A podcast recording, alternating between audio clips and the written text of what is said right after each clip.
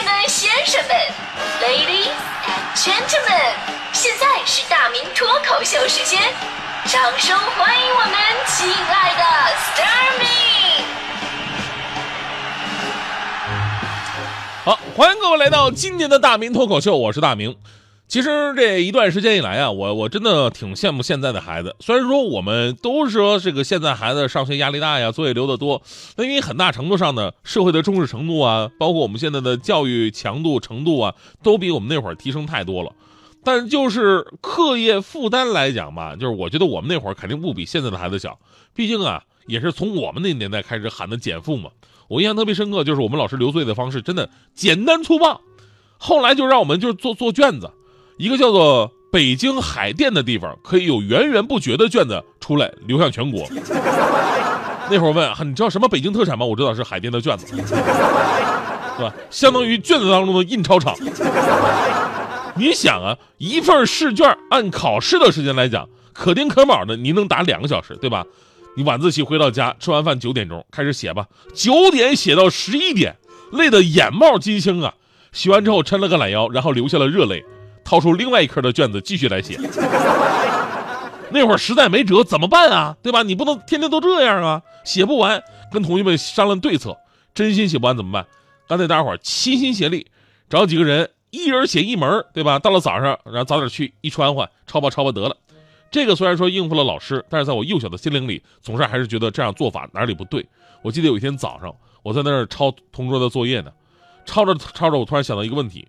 作业是给自己写的，抄作业并不能提高自己的成绩，而我却在这里啊！我想到这儿啊，我就啪啪给了自己两个大嘴巴子。我告诉自己，都什么时候了，还想这些没有用的，赶紧抄吧。而那会儿我们的家长啊，也跟现在家长没法比啊。我们那会儿家长文化水平根本不足以辅导我们，对吧？只能靠自己的努力去完成。而家长对你写作业的态度，那就非常重要了。而我的爸爸是这么看待我写作业的。有一次，老师半夜给我们家打电话。喂，是大明家长吗？大明啊，他经常不做作业，你知道吗？我爸爸说：“哼，作业是你布置的，他不做，你问我。”老师当时愣了，什么态度啊？怎么能这么说话呢？那可是家庭作业呀，你当然要负责了。我爸冷笑一声：“家庭作业，我们家庭从来不布置作业。”说强硬的把老师的电话给挂断了，然后朝我笑了起来。我也开心的笑了起来，笑着笑着，我的梦就醒了。这当然是不可能的。事实上，我爸对我写作业的态度是这样的。我说一个小事儿吧，就以前老师出过一个问题，用一句话把自己形容成小动物。我同学有的说，妈妈说我的性格像小猫一样温顺；有的说，妈妈说我是大胃王，跟小猪似的。然后我说，我爸说了，我爸说你要是再写不完作业的话，我就打断你的狗腿。我就是这个可爱的小动物，所以，我我真的特别羡慕现在的孩子。那么这些年呢，我们总是在说如何将应试教育向素质教育去转变，对吧？其实我们每个人都感受到了，就是我们努力之后带来的一些变化。比如，虽然作业量还是很大，但是相对来说科学了很多。尤其从幼儿园开始啊，学校跟老师都会有意识的去思考跟设计一些更能让孩子们了解社会、了解自然科学、提高动手能力这样的一个特殊作业。而且呢，在动手跟观察过程当中，还能很好的让大人参与其中，完成亲子互动，一举两得。这样的作业真的是挺让我们喜欢的。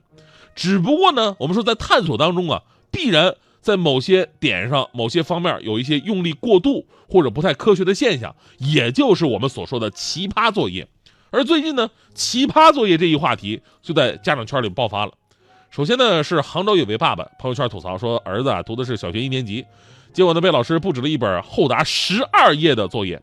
这本作业小册子有一个非常好听的名字，叫做《叶问》啊。当然不是说让你去学这个咏春拳啊，而是要观察树叶，要求测量树叶的周长、大小、重量、软硬、颜色等等变化，把不同时期的叶子按一定的顺序粘好。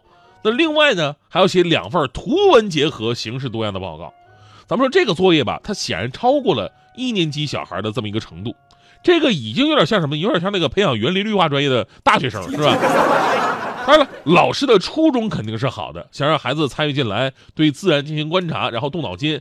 比方说，叶子的周长用尺子是不能够一下子测量出来的，那我们该怎么测量呢？哎，这个很简单哈，应该把叶子撕成一条一条的再测。那新的问题来了，撕完了以后怎么再收集起来粘好呢？所以呢，我不配当一个小学生啊，我。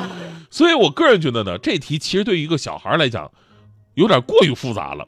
更多的工作呢，反倒是由家长去完成的，这就失去了孩子动手、家长辅助的这么一个亲子作业的基本原则，对吧？你倒不如就让孩子们每个月用画画的形式画那个月的叶子，一年之后，你看你画的叶子变化是什么样的啊？你看这多简单，我都想好了，如果是我的话，我就画仙人掌，叶子永远是一样的。除了这个题呢，之前广东佛山还出现了一道数一亿粒大米的这么一个奇葩作业。小学四年级数学老师要求孩子们要在当天晚上数一亿粒大米，并计算出它的重量。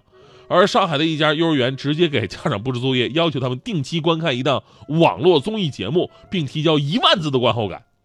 其实吧，我一直觉得数米那个还好，你只要知道一百粒米的重量，你就会知道一亿粒米的一亿粒米的重量，对吧？这个启发孩子们学会估算的能力。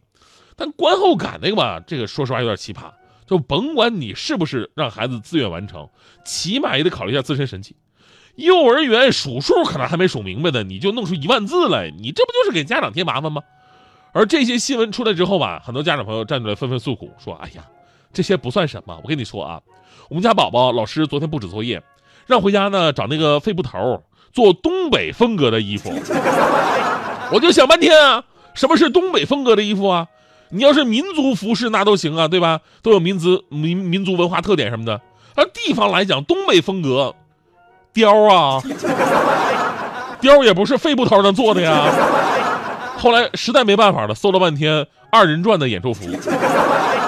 还有家长说：“哎呀，我们老师留作业，让我们给孩子什么帮孩子捏什么愤怒的小鸟，我帮孩子捏了一个通宵，小鸟没愤怒，我愤怒了。”还有的家长总结说：“鬼知道孩子上学期间悲催的家长都经历了什么？为了孩子，也只能忍气吞声学好十八般武艺。总之，时下当爸妈的新标准就是陪得了作业，改得了作文，教得了奥数，编得了小报，做得了手工，P 得了美图。其实咱们最后总结总结，奇葩作业呢，既有老师想达到某种教育目的，但是没有设计好，比方说查你们家的房产呢，查你们家有没有出过名人啊，对吧？”也有家长朋友给自己加戏太多，比如那个让你每天观察月亮，不是非得让你每天晚上十二点起来观察月亮。也有好胜心理在作怪，有的家长说不能让孩子在课堂上丢脸啊，留一作业，一看孩子你完成什么玩意儿？这是，起来起来，我来吧。于是自己拼了老命啊帮孩子弄，比方说那些手工作业，那就失去了作业的意义啊。而老师也更应该鼓励那些独立完成的作品，就甭管它多难看，您都要鼓励他。独立完成才是最重要，而不是夸奖那些看起来更好看的，但是呢，更多是由家长来完成的作业。还有一点我觉得非常重要，就是老师跟家长之间的一个沟通，要让彼此都了解对方的一个教育目的是什么，而不是互相的推责。其实每次啊，我看到这些为了孩子拼命忙碌的家长，我就特别心疼。比方说我们团队有就有这个扫地僧啊，扫地僧两个孩子，我们都知道，所以平时要既要拼命工作，还要照顾孩子，呃，还要扫地。啊。是特别辛苦。自从他们家老大上了小学之后啊，整个人都瘦了一大圈。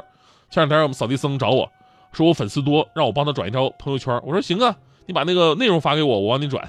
扫地僧特别开心，结果把那个内容发过来，我一看，上面写着这么一段话。请广大市民注意，近日在全市各小学附近流窜着一批作案技巧娴熟的抢劫犯，他们专挑小学生下手，残忍抢夺小学生辛苦写下的作业本。本人的孩子已经连续三天被抢，请大家帮忙扩散，希望能让孩子班主任看到。不是大哥，你不知道这个造谣转发超过五百条是要被拘留的吗？这个。在深深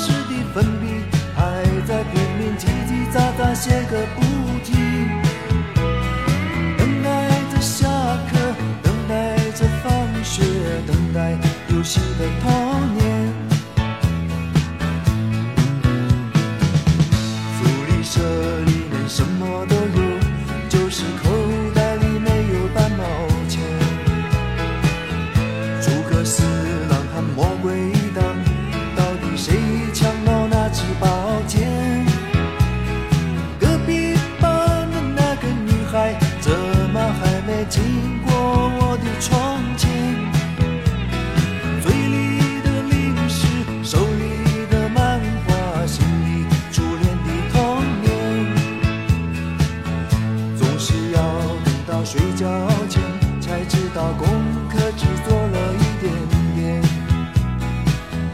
总是要等到考试以后才知道该念的书都没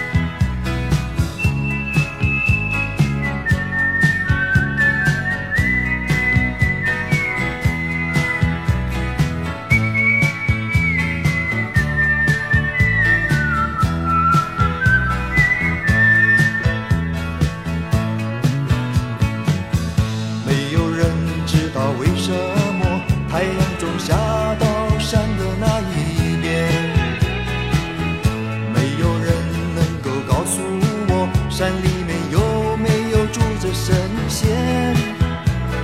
多少的日子里，总是一个人面对着天空发呆，就这么好奇，就这么幻想，这么孤单的童年。阳光下，蜻蜓飞过